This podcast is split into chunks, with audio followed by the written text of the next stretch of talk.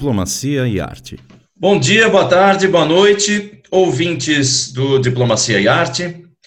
Estamos de volta essa semana e hoje nós vamos falar da escuta mesmo, escuta. A gente sempre tem um tema específico para falar na, em, cada, em cada programa. Hoje nós vamos falar de escutar. E para conversar comigo a respeito disso, eu trouxe alguém que vive de falar, que é o Oscar Filho. O Oscar, vocês devem conhecer, Oi? obviamente. Oi? É, eu não estou escutando. Olha lá, eu não estou tá escutando. Começamos é bem. Sou eu? Ah, é sobre escuta? É. Pô, tem que chamar a véia da praça, cara. ai, ai! Vamos lá. Bom, o Oscar Filho, a maioria das pessoas conhece do CQC, que ele trabalhou de 2008 a 2014, mas muito antes, ele já era ator, desde 91.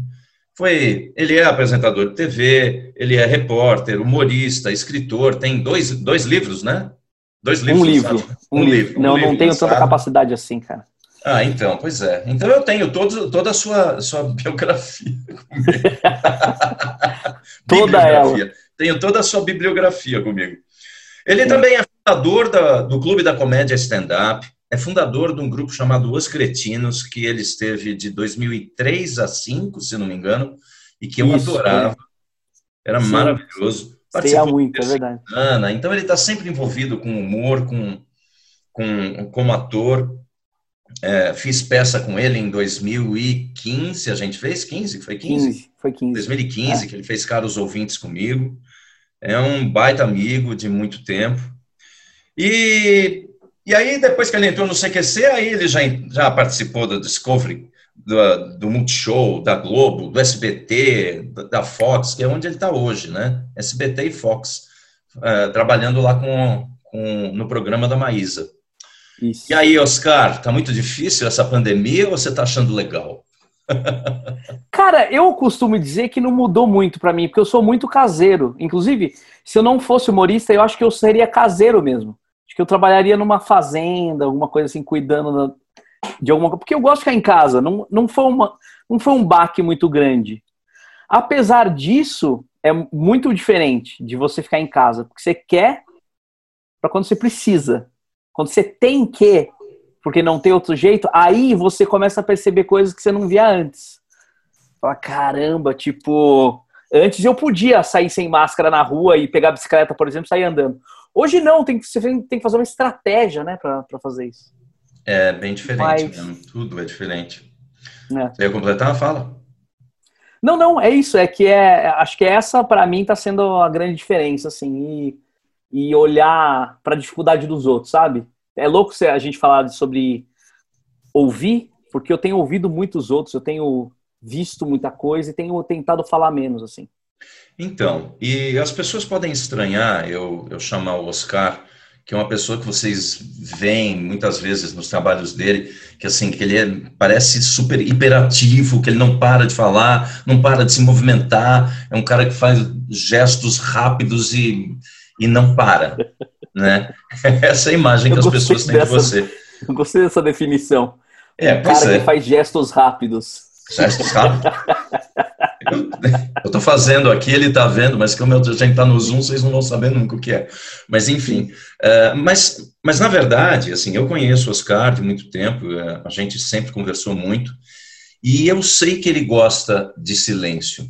E eu sei que, inclusive, este outro lado, este lado dele que vocês conhecem, que é o do stand-up, é, do, de apresentador, de, de repórter no CQC e etc., é, tem uma base em ele observar muito as pessoas. Eu gostaria que você falasse um pouco disso, como é que um cara que vive de falar tanto pode, uh, pode ter uma importância tão grande na, na escuta, assim, pode ter a escuta como uma coisa tão importante na tua vida. Como é que é isso para você, Oscar? Eu acho que tem um pouco de duas coisas que, um pouco, uma, essência, eu sou assim essencialmente, e outra, eu aprendi entendendo a minha essência. Foi o seguinte, eu estava lendo a biografia do Marlon Brando e ele, em dado momento, ele fala que uma coisa que ele gostava muito de fazer é parar na rua e ficar só olhando as pessoas. E é uma coisa que eu fazia muito aqui em São Paulo. É coisa de louco, né? Mas eu fazia. Eu parava na Paulista, tinha um, tinha uns lugares ali, tinha, tinha o McDonald's, tinha o Bob's, tinha o Arbis, que tinha uns lugares que davam para fora, que você podia ver. E eu ficava olhando e dando nome para as pessoas, tipo, aquela pessoa ali parece, parece que. Sabe quando você olha? Tipo, o Eduardo tem cara de Eduardo? Ah, ele tem cara de Eduardo. Ele, ele daí, começava a meio criar uma gênese das, das pessoas, assim. E quando eu li isso no Marlon Brando, eu falei, caramba, eu, eu, eu tenho isso em comum com ele, assim. E, inclusive, continuando a ler a biografia, é, tinha uma outra parte que, num, num, desses exercícios que a gente faz de, de teatro, né? Imagine que você é uma árvore, imagine tal, tal, tal. Aí, a Stella Adler deu um exercício para ele, foi um dos primeiros exercícios, assim, que ela entendeu que o Marlon Brando seria o Marlon Brando. Que ela falou, bom, agora vocês são galinhas e vocês estão no galinheiro. E vocês estão vivendo sua vida de galinha, vive aí. Daí todo mundo ali, tal, tal, e o Marlon Brando parado, assim, quieto no canto. Aí, bom, agora vai acontecer a explosão de uma bomba nuclear. Automaticamente as pessoas começam a imitar a galinha cacarejando e pulando e batendo asa e tal, tal, tal. E o Marlon Brando continuou ali parado. Aí depois de um tempo da vivência ali e tal, ela pergunta para cada um, tal, tal, tal, e deixou o Marlon Brando meio por último, assim. Isso pelo menos no livro, né? que parece a história é tão bem contada que é dramática. Aí ela perguntou para ele por que, que você ficou parado. Ele falou, não, porque eu sou uma galinha, eu não sei o que é uma bomba atômica. Então isso tem a ver com escuta e observação. Ou seja, você parte do ponto de vista da galinha, não do ser humano imitando uma galinha. Quando eu li isso, eu entendi a arte de atuar, assim, eu entendi o que é ser um ator. Faltava aprender a atuar, não o que é ser. Mas, é, porque eu queria, quando eu saí de Atibaia, eu queria ser ator, eu queria ser ator, eu queria fazer drama, eu queria fazer. Porque era a referência que eu tinha também, era cinema, era, nem cinema direito, era televisão, Globo e só. Quando eu vim para São Paulo, come, claro, começou a tudo expandir e eu aprendi o que era trabalhar com humor, que era uma coisa que eu não fazia, e aprendi stand-up. Quando eu entendi, quando eu comecei a, a, a descobrir o stand-up, entendi que tinha muito a ver com escuta como que você pode falar sobre alguma coisa se você não estuda e escuta sobre ela, né? Então, como que eu vou falar do cotidiano das pessoas, que tem tudo a ver com a observação de, ser ator, como que eu posso ter a moral de falar se eu não escutar? Eu posso falar de cima do meu ego, que também pode ser, é um caminho também. É um caminho e pode funcionar muito bem. Mas como eu tinha essa minha essência, minha essa, essa coisa toda que eu entendi, que eu saquei da escuta, eu falei, Cara, e, era, e é uma coisa que me juntava, me, me ligava diretamente ao Seinfeld também. O Seinfeld tem muito isso de observar pequenas coisas, assim, sabe? Tipo. Aí eu falei, cara, eu acho que eu encontrei um caminho para canalizar essa escuta e essa fala, sabe? Aí até falando com você, né, numa conversa que a gente teve, acho que eu deixo para falar mais quando eu tô em cima do palco e escutar mais quando eu tô fora. E não, isso é muito interessante, porque é, você falou do Seinfeld. Tem um, algum dos personagens ali que, de alguma forma, você, você observava mais nesse sentido? Ah, o Kramer, né? O Kramer, o Kramer né? É, porque ele é muito físico, ele é é muito é o que mais eu acho, eu acho assim o Seinfeld tem uma, uma, um universo incrível assim todos eles têm coisas muito legais que eu me ligo completamente entendo cada personagem ali. Mas o Kramer tem uma ligação né, mais emocional, sei lá. Tipo, eu achava engraçado. O fato de ele abrir a porta do jeito que ele abria, achava genial. pois é. E, e, e, com respeito ao, ao trabalho no, no stand-up, porque eu acho, eu acho, acho simbólico, assim, do, o mais simbólico do, do, ponto de vista de você ser um cara que gosta de escutar, você ter um, você trabalhar com algo que é meramente você falar né? Ah. Eu queria saber como é que é a escuta no palco, porque você você não, você não simplesmente fica falando e ponto final, como se estivesse falando para uma parede. Você Sim. dialoga com o público, mesmo com o público falando só de vez em quando, dando um ou outro pitaco, um outro cara vai lá e grita.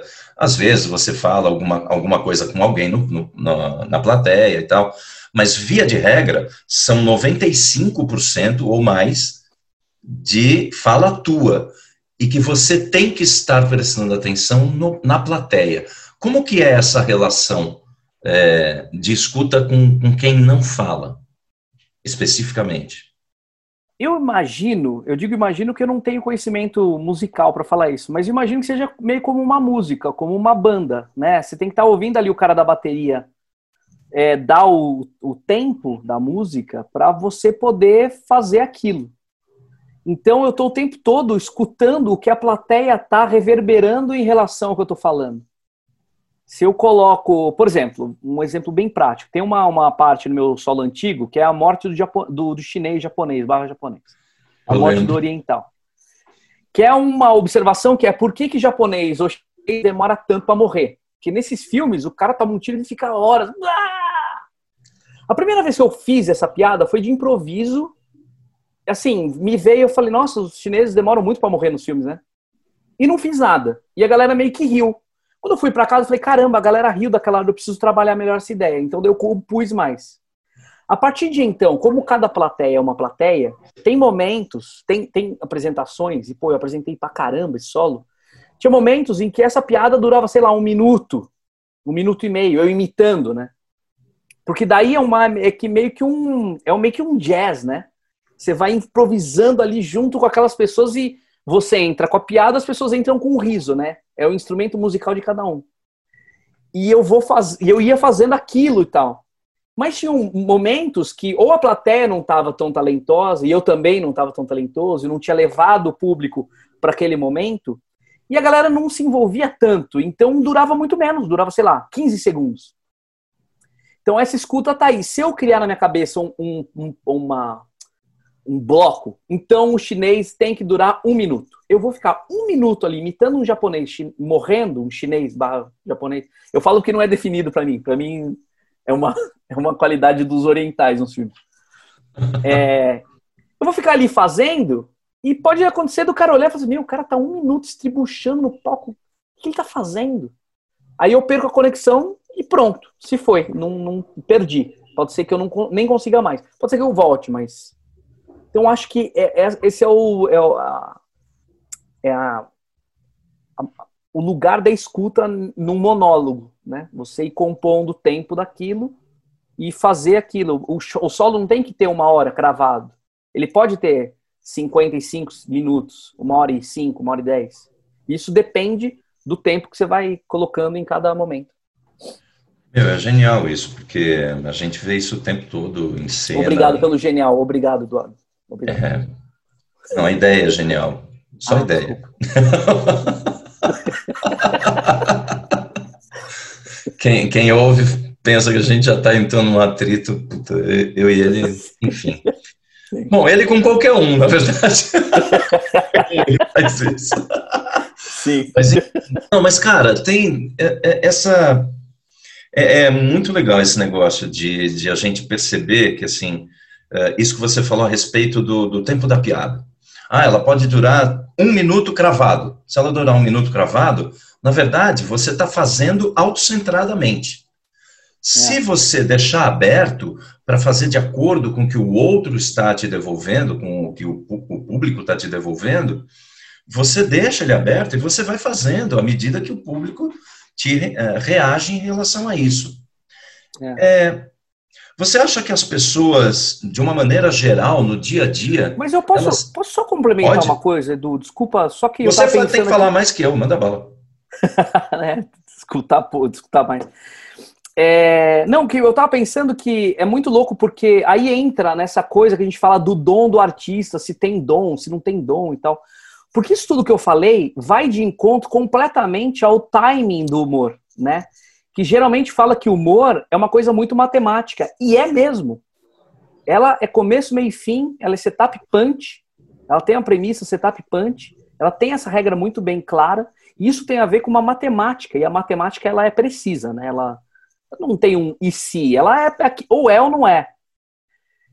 Quando eu falo do dom ou dessa cadência que a gente possa ter ou não como artista, aí entra esse elemento que é, tá, Mas quando que eu uso o, o, improviso e quando eu uso a, a, a rigidez da matemática?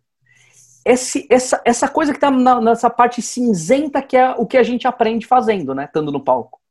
Não dá para você ensinar isso. Isso é muito difícil de ensinar. Ou a pessoa entende ou ela não entende. Ela não, não tem como entender mais ou menos. E é só fazendo.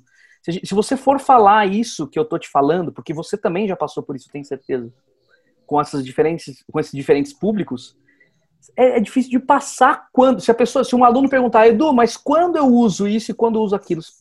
Difícil de responder, né? Talvez você tenha uma resposta, eu não tenho. Não, porque na verdade, bom, aí, aí já entra uma coisa de, de ator mesmo, de uma maneira geral. É, você não tem resposta para esse tipo de coisa, não é uma resposta. A, a, técnica é matemática, mas a reação do público não é. A reação do público é uma completamente diferente. É por isso que, inclusive, é tão interessante, é um, é um exercício tão interessante a gente tra trabalhar com públicos diferentes a cada, a cada apresentação.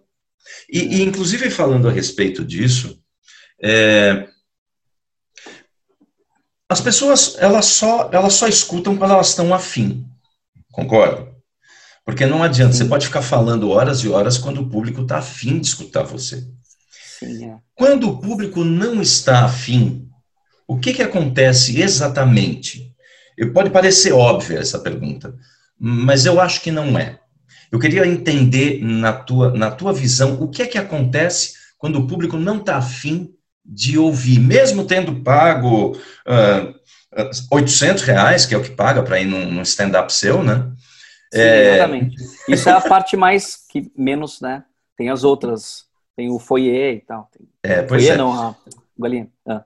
É, então. Mas mesmo quando o público paga para ir lá te ver e vai lá para isso, e, e, quando você percebe que o público não está afim de te escutar, quando ele não está aberto, o que, que acontece ali? O que, qual é a tua reação? Como você busca ah, essa, essa, essa conexão da qual você já tinha falado é, com, com o ouvinte, o público, aquele que está te vendo, o espectador e etc. Putz, vai parecer meio escroto o que eu vou falar, mas eu não passei muitas vezes por isso. Mas eu acho que não passei muitas vezes por isso pela maneira como eu levo também o meu trabalho. Por exemplo, eu tenho total consciência de que, por exemplo, quando é quando eu cobro 50 reais pelo valor do meu ingresso, não são só 50 reais. A gente vive num, num lugar onde, num, numa maioria ainda, geralmente, ou é, é, geralmente é o homem que paga, ele vai lá, paga para ele, paga para a esposa, eu estou falando desses casais estabelecidos, né? Não da, uhum. dos jovens. E daí ele não, ele, além disso, ele paga o, almo, o jantar e, a, e, o, e o estacionamento. Muitas dessas pessoas que eu percebi, às vezes, é a escolha do evento do mês. A pessoa não tem grana para ficar indo em vários lugares, né? Ela às vezes escolhe o teu evento para ir. Então ela separou ali, sei lá, 150 reais para fazer, para ir lá e te, te ver. Ela não vai no cinema, não, é, entendeu? Vai ficar em casa e talvez alguma outra coisa. Isso é uma coisa que eu percebo, assim. É... Então eu tenho uma consciência de que eu tenho que fazer aquilo o melhor possível. Eu preciso me doar muito para aquilo. Não dá para fazer mais ou menos. Até porque, como é um monólogo, eu não. Cara, é um, é, o cara vai ficar uma hora, uma hora e meia me assistindo e não dá para fazer de qualquer jeito, né? É... Então já tem essa, essa coisa anterior, assim, que eu tento levar da melhor forma possível. Então, se a pessoa paga para me assistir, dificilmente ela não vai querer assistir. Dificilmente ela no meio vai, a não ser que seja muito ruim. Isso aconteceria se eu não tivesse nem aí para o meu trabalho. Eu vejo que isso acontece em outros dois momentos. Ou seja, num evento, eu vou fazer um evento e a pessoa que está ali me assistindo, ou as pessoas, não necessariamente estão afim de me ver, elas estão ali, sei lá, um evento de alguma empresa. Aí ela vai por conta do chefe dela, ela vai por conta da, da, da, pessoa com ela trabalha, ela vai porque é uma, uma, sei lá, uma comemoração e tem comida de graça, tem milhares de outros atrativos ou outros porquês dela estar tá ali. E não por minha causa, minha causa. Às vezes até eu tô ali atrapalhando aquilo. Então eu preciso ganhar esse público. Às vezes a pessoa não sabe nem quem eu sou, entendeu? Às vezes eu sou um intruso ali. Porque tem um gerente de marketing que falou: bom, precisamos colocar alguma coisa o quê? Vamos colocar o quê? Stand-up. Stand-up funciona. Mas me coloca falando para um público de 60 anos, às vezes que não tem nada a ver, entende? Então aí eu preciso, aí entra numa coisa que às vezes eu acho que aí é a técnica, é o parte para quando você tá, eu acho que tem a ver quando você tá doente. Você tá com uma gripe muito forte ou, sei lá, já fiz show com pneumonia. Não dá para você dar o seu, é, não dá para você dar o seu 100%, não tem como. Você tá com, sei lá, com hemorroidas. Não dá, não tem como. Você tem que ir lá e fazer. Você não pode falar para um elenco de 12 pessoas, que era o teu caso, de 13 pessoas ah, eu não vou hoje. Você tem que ir lá e fazer. Então, entra aí uma coisa que é a parte burocrática do nosso trabalho, que é simplesmente ir lá e não fazer com a alma, não dá, nossa. Ir lá fazer o melhor que você puder e, e acabou, né? Porque é um trabalho. E outro momento que eu vejo isso é quando eu vou fazer show em conjunto. Por exemplo, eu vou fazer show numa noite, eu e mais cinco ou quatro pessoas. Aí, às vezes, tem alguém ali que as pessoas estão ali por causa daquela pessoa. Entende? Por exemplo, Thiago Ventura, que talvez seja o cara mais bombado no stand-up hoje em dia. Tô eu, ele e, e, mais alguém, nem todo o público vai estar ali por minha causa. Vai ter um público por causa dele, entende? E talvez no momento que ele esteja vai ser muito bom. E no meu momento, tem menos pessoas relacionadas ao meu trabalho, a pessoa fica meio, ai meu, esse cara aí falando, eu quero ver o. Porque é muito fã dele. Mas aí também entra nessa coisa que eu falei do, do meu, tem que fazer meu show e tem que me apresentar da melhor forma possível, entende? Acho que quando eu faço meu solo, o, o jogo geralmente está ganho, uhum. né? De antemão, assim, é, é, mais fácil, vamos dizer assim. Agora, em outros momentos, eu preciso lidar com outras, outras, outras técnicas, sei lá. E bom, sobre sobre pessoas que não querem ouvir, de uma maneira geral. Eu vou, vou, abrir um pouco o papo agora. A gente falou muito em relação em relação à escuta dentro de um de um de algo específico do teu trabalho que é o stand-up. É, embora embora você tenha outras vertentes, você apresenta, é apresentador, é repórter etc. Aliás, como repórter, muitas vezes não queriam te ouvir, quem estava sendo entrevistado, principalmente, né? É, pois é. Até porque a entrevista era quase que obrigatória. A pessoa nem queria, não era, não era, não era a pessoa que queria ser entrevistada, era eu que queria entrevistar. É você que insistia para o cara falar e às vezes o cara falava de má vontade. É. Mas, uh, mas cara, é, quando, quando, quando você está num diálogo e as pessoas não querem ouvir, o que é o que é que faz com que isso com que isso aconteça, com que esse diálogo possa acontecer de uma maneira geral. É, eu sei, tem várias situações, assuntos, possibilidades, mas é que eu estou querendo entender, talvez, é, como se faz uma conexão de um diálogo quando ele ainda não acontece naturalmente. O que, que você imagina que seja que seja legal no sentido de fazer com que o diálogo, um diálogo aconteça? Eu, eu sinto, eu não sei se eu sei, mas eu sinto que tem a ver com curiosidade. Hum. Se você. Por exemplo, Bolsonaro é um cara que eu.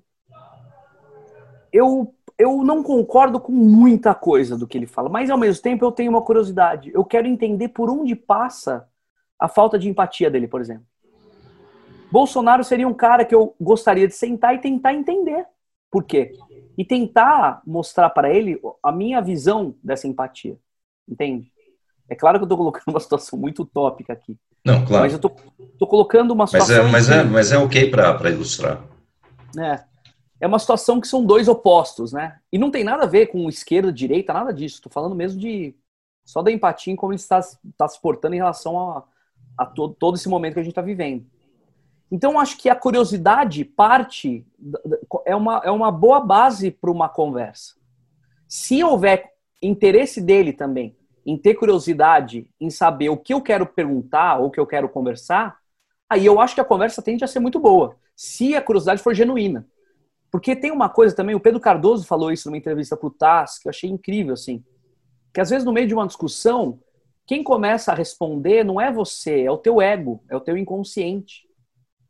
É o teu inconsciente tomando forma do seu consciente, tomando é, a sua boca como parte física para disseminar o que você quer, o que o seu inconsciente quer falar. E se você não tem consciência da tua, das tuas neuroses, provavelmente você vai falar besteira e vai começar a brigar e vai dar problema. E é, então, se você está interessado ali em botar a tua neurose, a tua verdade, porque a sua verdade é soberana, porque você é o senhor da razão. Inclusive, se alguém falar, olha, você está achando que você está sendo muito dono da razão. Não, eu não, imagina. Estou aberto à conversa, entende? É, é complicado, é complicado, né? É, porque, porque na verdade existe no diálogo uma coisa, uma coisa é você ouvir, outra coisa é você escutar. É, é. Né, a gente pode muito bem ouvir um negócio, ele passa de um, de uma, sai por uma orelha, entra por uma orelha, sai pela outra, e você não, não processa aquilo, né? É. é mas, mas, cara, com, será que a curiosidade, essa curiosidade, porque é interessante você ter essa visão de que a, de que a escuta depende da curiosidade do outro, né? É, a curiosidade acabou na maioria das pessoas porque elas não têm se escutado, pelo que eu vejo na sociedade de uma maneira geral. As pessoas não dialogam, elas não estão curiosas em saber o que o outro vai falar. Por que isso? Eu lembro que eu estava conversando com a Marina Wisnik, sabe? Filha do Zé Wisnik. Lembro. Aí um dia a gente estava falando sobre essas coincidências, assim, tipo, ah, encontrei fulano. Nossa, fulano foi padrinho de casamento de não sei o que. Ele falou, nossa, o mundo é pequeno, né? Aí ela respondeu o seguinte, ela falou, não é o mundo pequeno, é que a classe média é que é medíocre. Nessa resposta dela eu acho tão boa, porque é o seguinte, a gente tem uma, eu às vezes, eu posso estar falando um monte de bobagem também, tá, Edu?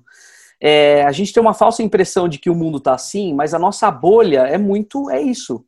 A gente está conversando aqui agora porque a gente é ator, porque a gente tem algumas coisas em comum a gente tem internet boa, que, que né, de bom fluxo, que não trava. Você está na sua casa, que é sua, comprada, eu estou na minha. Agora tem outras pessoas com outras lógicas completamente diferentes, aqui no Brasil mesmo. E não muito longe, não, nem no Nordeste, de repente aqui no interior de São Paulo mesmo, sabe? Até o momento pandêmico que a gente está vivendo.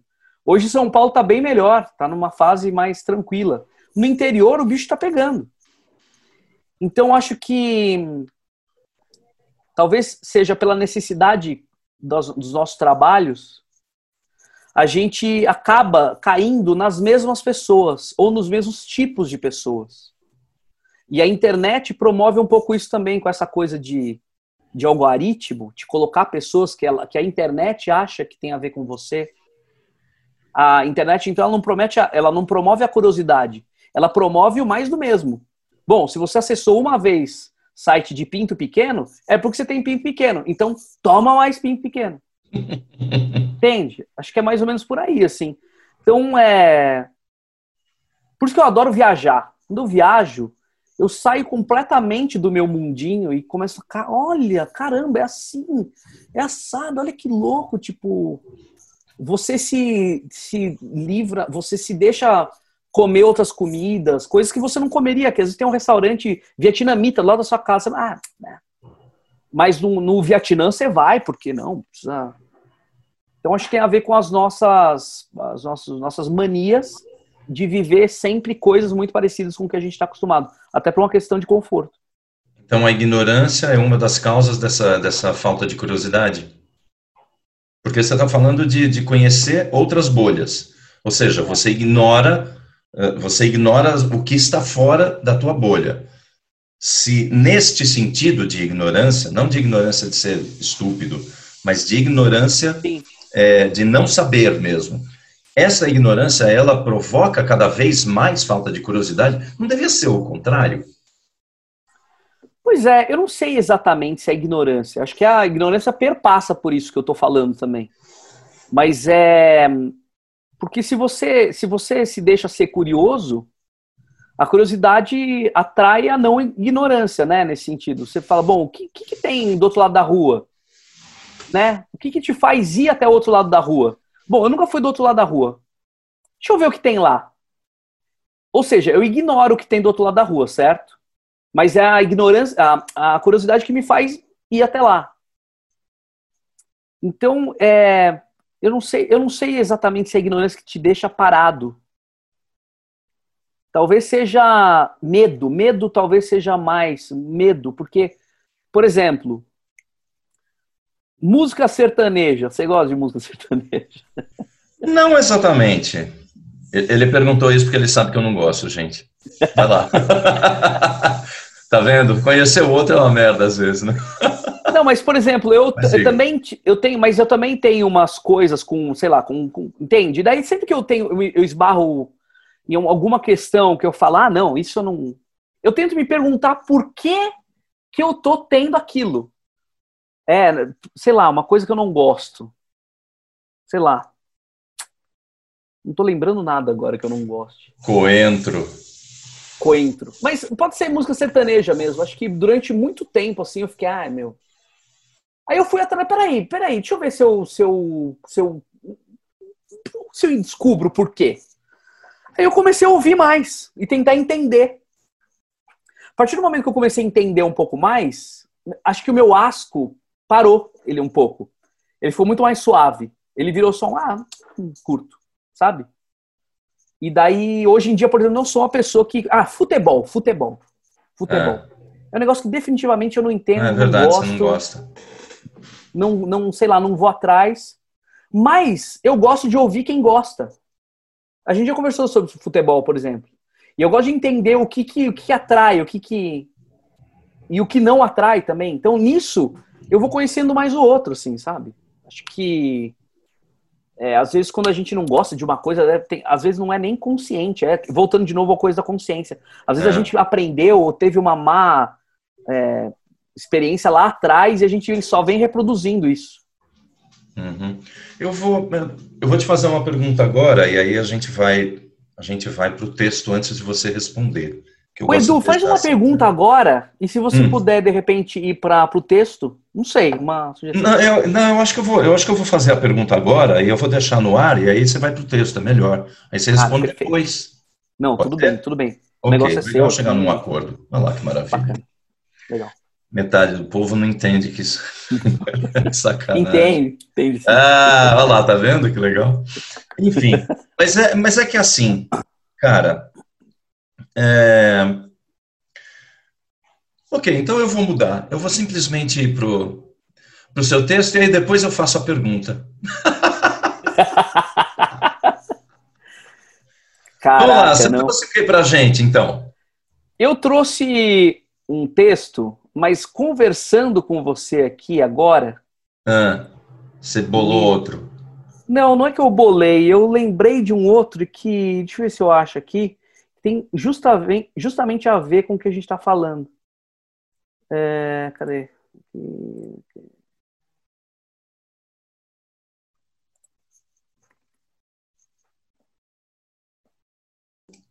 É, porque. Ah, eu não vou achar aqui agora, mas.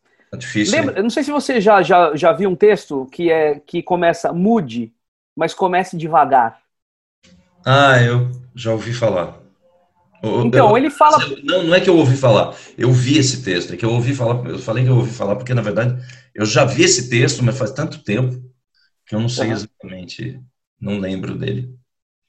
É que eu acho que só porque daí ele, ele tem. A, eu ia ler esse texto porque ele tem a ver com o que a gente está falando, que às vezes não é nenhuma questão de nem curiosidade e nem ignorância. Às vezes é uma questão só de ação.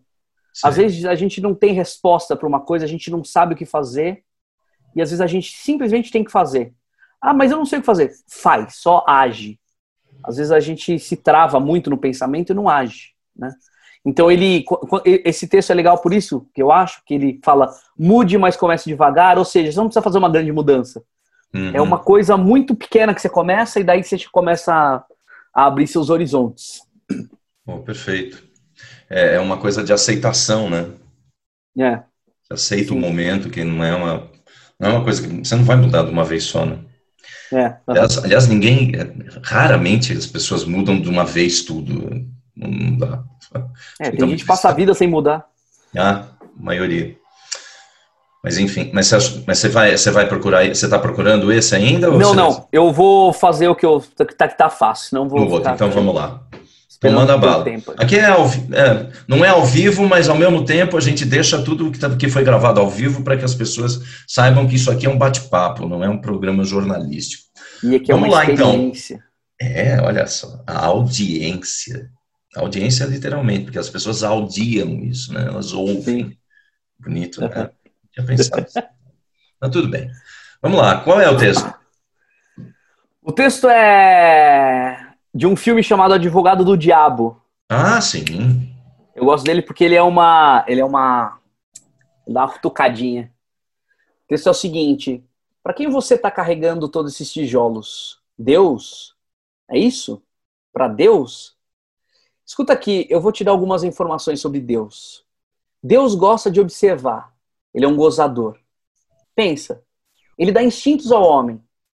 Ele lhe dá esse extraordinário dom e o que ele faz depois?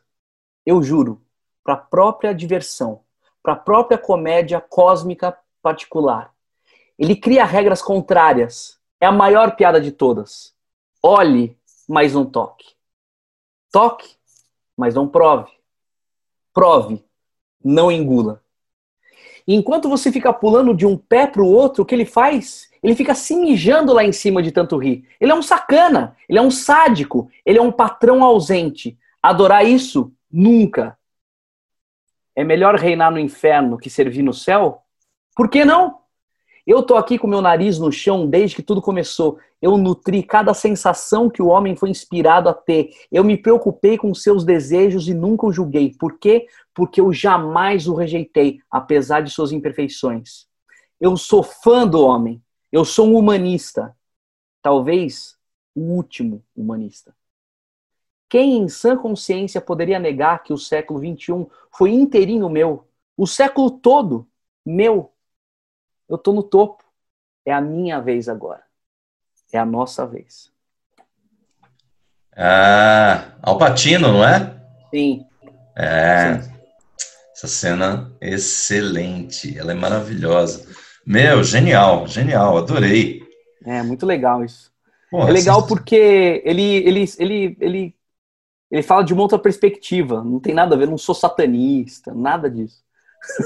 Não, e até, e até, uma... porque, e até porque tem, tem uma coisa que, assim, o, o diabo, pô, o demônio, se ele vai te ganhar, ele tem que ter alguma sedução, ele não pode ser feio e né, assustador, simplesmente. Não sei é. como é que vai ser, né? Exatamente. Aliás, Aproveitando, inclusive, que você falou a respeito disso, de, do demônio e de ser sedutor e de ser uh, assustador, isso tem a ver com escuta também, porque você escuta quem você quer. E tem muita gente que escuta pessoas que não devem escutar.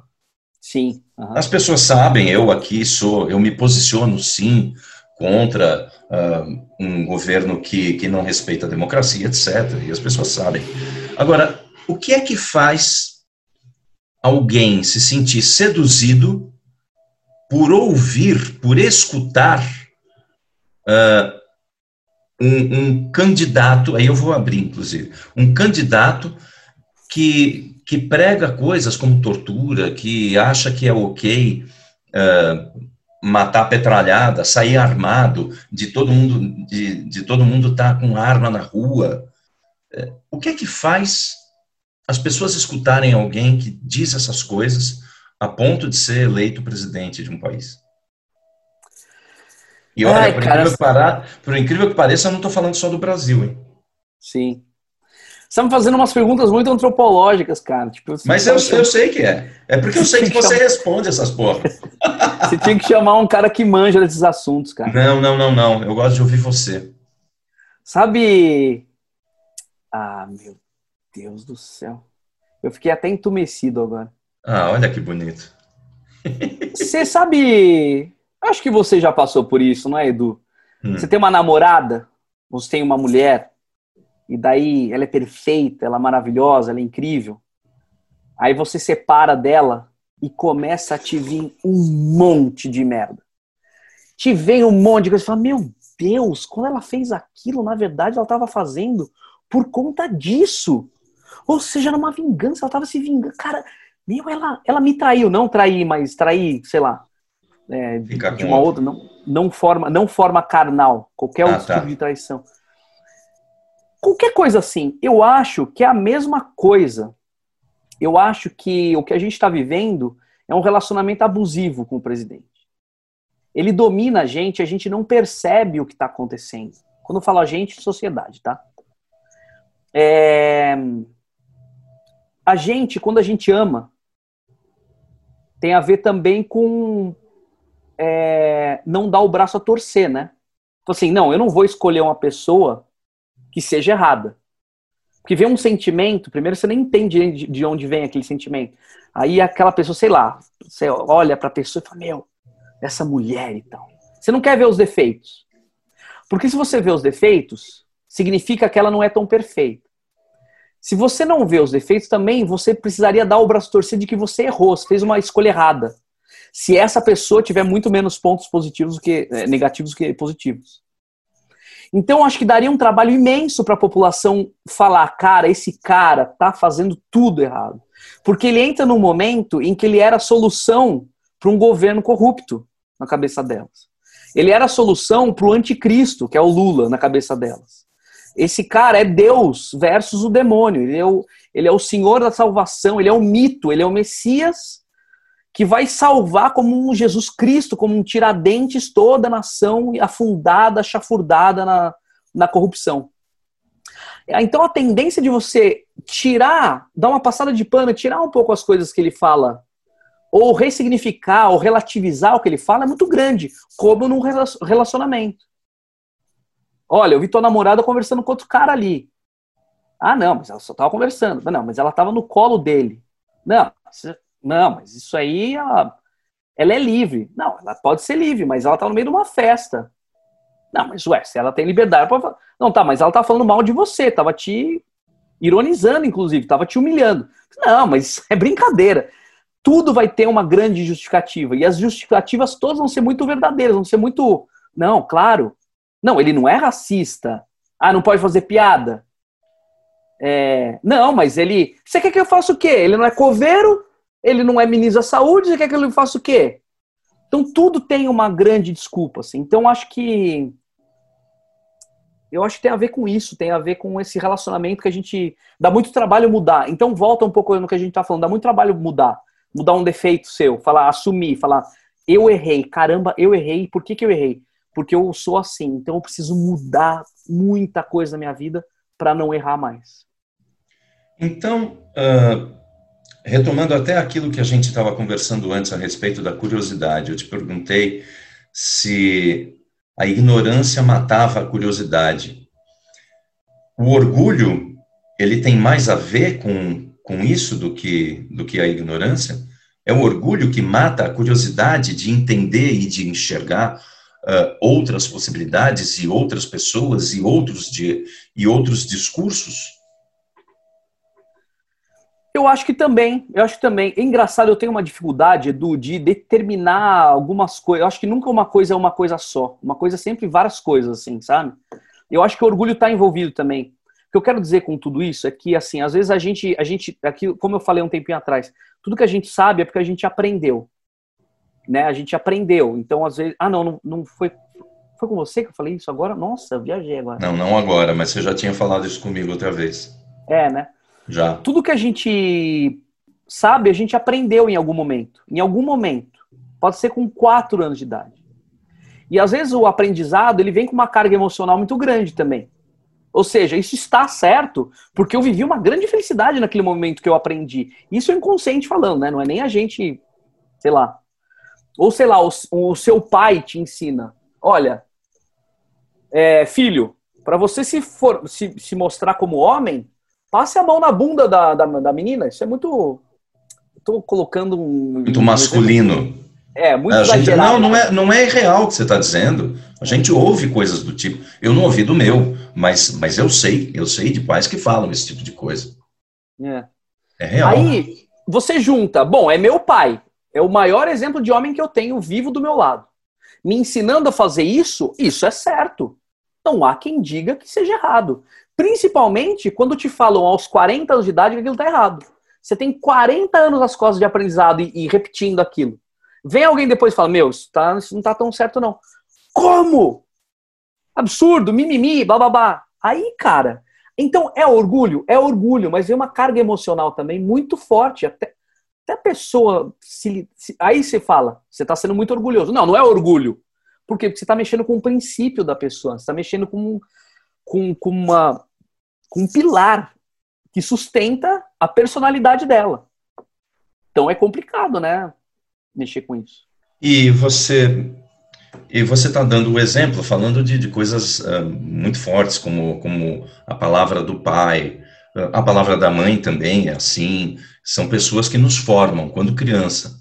Uhum. Mas o que eu tenho percebido é que, na verdade, é, para este momento e para este assunto pelo qual a gente está conversando sobre isso, que é a falta de diálogo na sociedade, é muito é o que as pessoas ouvem e, e, e, estabelecem como uma grande verdade o que alguns, uh, alguns políticos falam, né? Algumas pessoas que viram mito, de uma certa forma. E aí eu não estou falando só do Bolsonaro, o Lula. Aí pode ser, pode ser, na cabeça das pessoas, pode ser vários, Sim. podem ser várias pessoas, né? Uhum. É, você acha que a gente, através dessa situação que nós estamos vivendo hoje, algumas coisas já estão se quebrando, a gente já está uh, resetando a cabeça de algumas pessoas ou as falas de alguns de algumas pessoas no sentido de fazer com que com que uh, a escuta possa voltar a acontecer o, a curiosidade de ouvir o outro possa voltar a acontecer? Ou você acha que a gente está ainda na lama nesse sentido? Quando você diz voltar a se escutar, na sua pergunta está embutida uma coisa, uma sugestão de que a gente um dia já se ouviu. E você acha que a gente nunca se ouviu? Cara, eu. eu Interessante. Eu tenho uma imagem. Eu imagino. Eu tenho a vontade de ter uma máquina do tempo para saber como era antes. Mas assim, guerra é uma coisa que sempre existiu, né? E a guerra nada mais é do que o último a última escalada de imposição de alguma coisa. Para deixar surgir guerra é porque não teve diálogo nenhum, né? E a gente tem conflitos o tempo inteiro. Se for ver o que está acontecendo na Palestina, você fala, cara, isso aí tem dois mil anos. Dois mil anos. Entende? E, tipo, isso tudo acontece. Por exemplo, eu tô falando até porque eu fui para o Egito agora. E aquilo ficou muito claro para mim, Edu, o quanto a Igreja Católica se apropriou da ideia egípcia da coisa toda. Até, até a, a, tu, tudo. A, as igrejas, elas são assim iguais aos templos egípcios. Iguais. A câmara, a anticâmara, tudo. O altar, tudo. Aí quando você fica sabendo que a Igreja Católica foi lá e riscou a cara dos faraós e colocou caras de santos ali, ou seja, foi, foi deliberado. Então como que o povo, o, o povo egípcio vai aceitar isso numa boa? Hum. Como que o povo palestino vai aceitar tudo que acontece? É, é, é, é, é Jesus, não é Jesus? Os judeus, toda essa questão que é, um, é difícil até para a gente entender tanto aqui, né? Porque é uma coisa muito longe eles não se entendem, eles que estão ali não se entendem. Tipo, e faz muito tempo. Então, eu acho que tudo isso tem a ver com a não escuta. Se a gente se escutasse mais também, talvez a gente entender, chegasse no entendimento e pelo menos conseguisse viver com as diferenças, entende? Mas eu não sei se a gente está, como, como seres humanos, se a gente está muito interessado em ouvir, não. Enquanto, a, o, quando o bicho pega, não é, é tiro, porrada e bomba só. Pois é. É complicado a gente pensar que, que essas coisas acontecem há tanto tempo, mas ao mesmo tempo a gente tem uma coisa sempre muito cíclica na história, né? As mudanças acontecem, mas tudo é muito cíclico. É, este ciclo, ele está só começando, será? Difícil, né? Eu acho que a grande diferença entre o que já aconteceu na humanidade e hoje é que hoje em dia a gente tem internet. Ou seja, a gente tem uma, uma possibilidade de se comunicar e se ligar mais. Se isso, se essa pandemia tivesse acontecendo nos anos 60, ó, pouco tempo, hein? ia ser muito caro ligar. Eu ligar para você, a gente está tendo essa conversa por telefone. Não. Né? Ia ser por carta, ia demorar. Então, acho que a grande diferença é a comunicação e a, a, a velocidade com que isso se dá.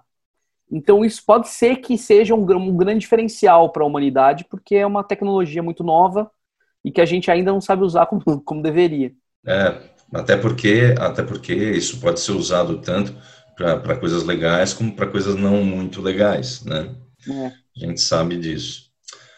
Cara, olha, é, a gente está chegando aqui no final e eu gostaria ah. de fazer. Ah, pois é, eu nunca ouvi ah, porque sempre só tem o outro que eu estou conversando. É bom ter uma, uma lamentação de terminar. Mas assim, eu gostaria de fazer uma última uma última pergunta que é, que é uma que é uma reflexão sobre sobre o nosso o nosso mundinho um pouco aqui de São Paulo. Uhum. É, a gente vive aqui e, e, que na verdade pode ser pode ser um exemplo do que acontece em vários outros lugares. E é. A gente vê muita gente, por exemplo, sem casa, sem sem água potável, sem condição de fazer o mínimo para uh, para se manter numa situação como essa da pandemia, né? Não tem um lugar para se isolar e ao mesmo tempo não tem um lugar para se limpar. Isto, essa situação é negada de uma certa forma, ah, no sentido da importância, não que não exista, mas ela é negada no sentido de importância uh, por muita gente, inclusive, inclusive pela esposa do, pela primeira dama do, do estado de São Paulo, né? Que acha que tudo bem, as pessoas estão lá porque elas gostam. A gente tem a gente tem a possibilidade de fazer com que as pessoas se escutem sem a anuência dessa elite que quer fazer a gente acreditar no contrário? Ou, ou seja, a gente tem a possibilidade de fazer uma rede de pessoas que realmente sentem a dificuldade, tanto financeira quanto de, de, de, de, moradia e etc., ou que gente que se preocupa com isso, a gente pode se ligar e, e criar um, um, uma, uma barreira contra essas pessoas que são uma elite que não quer que a gente enxergue a realidade? Então, é eu acho que. que eu? É, né? Não, não, acho que eu, eu, eu, acho que eu peguei. É, eu acho que a escuta tem a ver também com empatia. é, não é exatamente porque a primeira dama é a primeira dama e ela tem grana pra caramba e ela faz parte de uma elite, porque ela faz parte do poder, que não, não é isso exatamente que faz ela não ter empatia, né? Que eu quero dizer é que alguém, nas condições completamente adversas, de repente a gente pode encontrar um morador de rua sem empatia nenhuma também. E às vezes até isso que faz com que ele esteja lá. A gente nunca vai saber também, né? Tô falando de uma exceção, óbvio. Não tô é. é generalizando, claro. Não, claro que não. Eu acho que esse lance de empatia e de escuta é, é, é isso, é o que você, é o que a gente começou a falar lá atrás, o que você falou, tem que querer. As pessoas têm que querer. Acho que quando, enquanto as pessoas quiserem, elas vão se reunir. Assim como eu estou reunido com você aqui, porque a gente começou a conversar por WhatsApp é, de como tava, e aí meio que um cuidando um pouco do outro. Como você tá? Eu tô assim, e você está assim. Ah, e aí? Ah, tal, não, porque tô fazendo um podcast, é mesmo? É muito legal e é muito maluco nessa coisa de escutar, você não se aquecer, e a gente se juntou aqui agora para falar então de escuta. Porque a gente quer, porque a gente tem empatia um pelo outro e porque a gente quer conversar sobre isso. Então, assim, é, enquanto houver pessoas que, que têm empatia, essas pessoas vão se reunir por causas é, que elas acreditam que sejam incríveis. Mas não Mas é, é não, não, é uma questão de quem tem e quem não tem? Quem tem quer manter porque tem, e quem não tem não sabe o que fazer porque quem tem faz com que o outro não tenha. Não tem, não tem um pouco a ver com, com, com poder, com, com uh, poder financeiro, poder de uh, até de informação e etc. Você está falando então da, da, da, do lugar que ela ocupa e o quanto ela deveria, por obrigação, fazer isso, é isso? Claro, é isso aí. Agora, é... agora eu acho que talvez eu tenha fazido entender. A culpa é minha, tá? não, isso sim, cara. Isso aí é uma, isso aí não, não, é um ponto pacífico. Isso aí tem que acontecer. A gente tem que cada vez mais ter a ideia. E quando eu digo a gente, é, acho que é essa classe média que tem uma, que consegue se manter, né? É difícil falar de uma classe mais baixa, porque às vezes a classe mais baixa, ela não tem nem tempo de pensar nisso. Ela acorda, pega três ônibus, dois ônibus, vai, trabalha, o dia inteiro, chega em casa, pega é, metrô lotado, não tem tempo para ler, para estudar, para aprender uma outra língua, sei lá o que, para aumentar, para viajar, entendeu? É praia no final do ano, dois dias, e é isso. Não tem muito tempo. Pra, tem tempo para viver. Ela tem tempo para sobreviver, não tem tempo para viver. Acho que daí vai um pouco mais para a gente essa, essa coisa de, de buscar e fazer os, os, os governantes entenderem, apesar de eles saberem muito bem que eles são empregados nossos, eles só fingem que não sabem. E de saber como que a gente cria mecanismos para ir atrás. Como que a gente faz isso? Como que a gente como que a gente exercita a nossa cidadania? Isso é difícil, isso é bem, isso é bem complicado, assim. Porque é um, é um aprendizado mesmo. É como fazer. Como, como, ah, então, mas é a gente que escolhe os governantes. Não é bem assim. Se colocam duas pessoas na tua frente e falam assim, ó, ou essa ou essa, você não está escolhendo. Você não está escolhendo, você só está. A escolha é muito parcial, né? Então, como isso, o que, que é legislativo, o que, que é judiciário, entender tudo isso. De um modo geral, a gente não entende, porque é muito difícil mesmo. E quem está lá faz com que a gente não entenda, é, dificulta ainda mais. É, joga. Que... Fala, fala. Não, vi, joga uma cortina de fumaça para que você não, não veja mesmo e não entenda e, enfim. Você sabe que o, o Yasha Monk, ele tem um, ele tem um livro maravilhoso que é, putz, agora não estou lembrando o nome, é, que, fala, que fala dessa crise da democracia, o povo contra a democracia. É isso. É, e ele diz uma coisa a respeito da, do modo como a democracia acontece hoje em dia, em que ele fala que a democracia, na verdade, foi um acordo antigo, do século retrasado, em que a elite chegou e falou: ok, tudo bem, vamos mudar um pouco a nossa situação. Eu deixo vocês elegerem quem vocês querem, e vocês continuam, vocês ficam com essa ilusão de que, de que estão uh, dando as regras no mundo, desde que a gente continue mandando de verdade. Então aí vocês podem ter algumas melhorias, etc., desde que as coisas que nos interessam sejam mantidas. Basicamente é isso que ele diz, com outras palavras e, e de uma maneira muito melhor explicada, mas, mas é isso.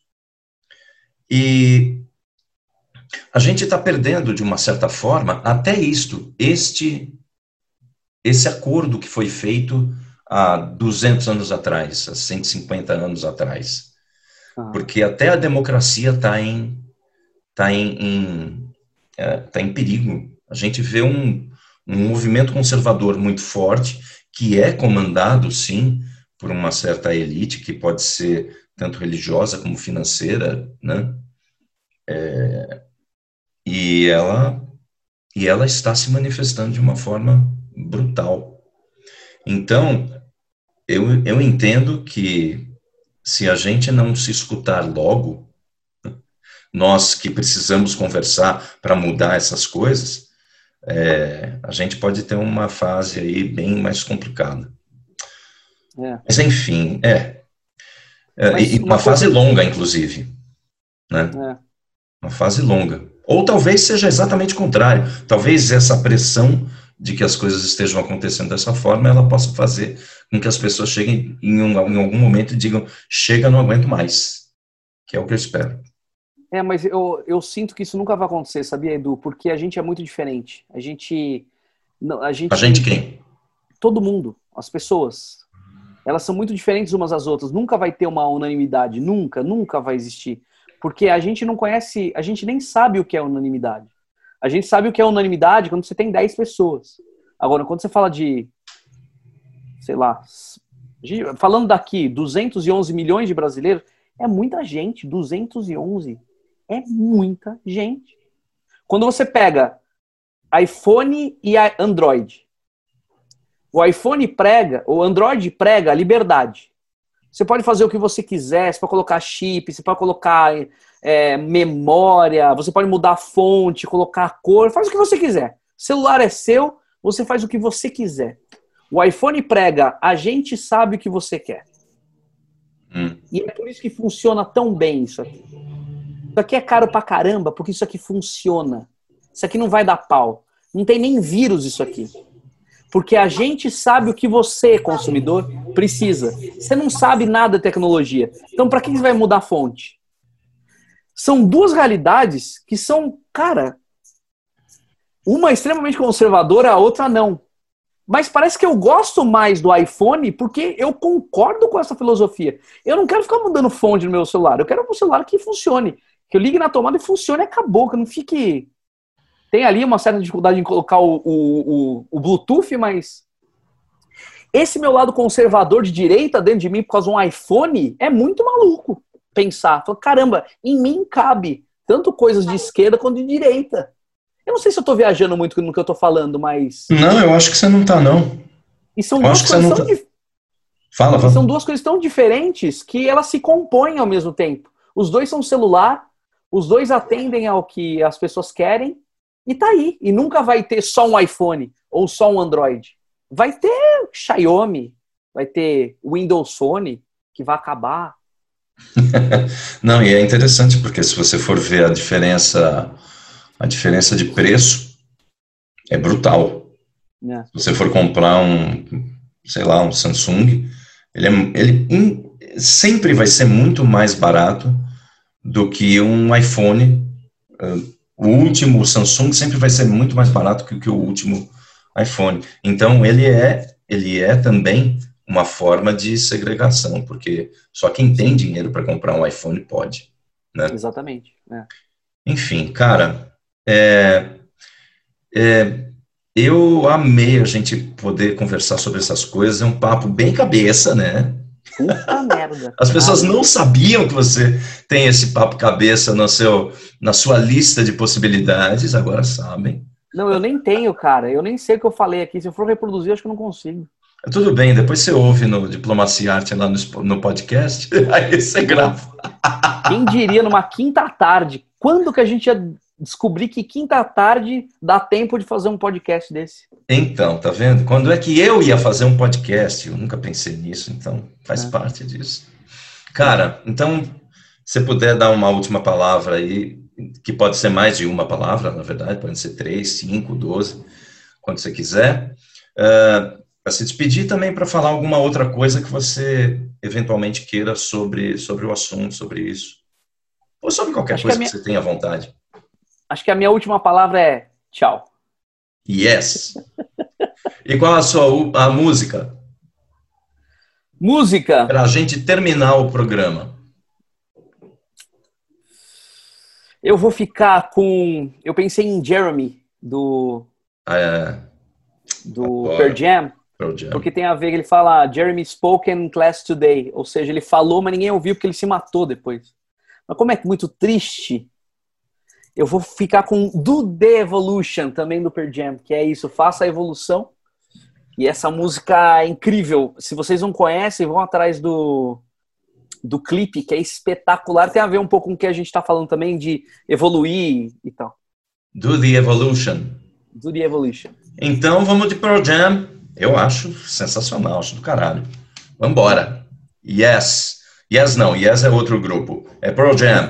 Vamos de Pearl Jam. Então aí, tchau, gente. Até a próxima semana. Obrigado, Oscar. Obrigado a quem ouviu o nosso podcast. E semana que vem nós estamos aí de volta. Pearl Jam. Tchau. Valeu, Edu.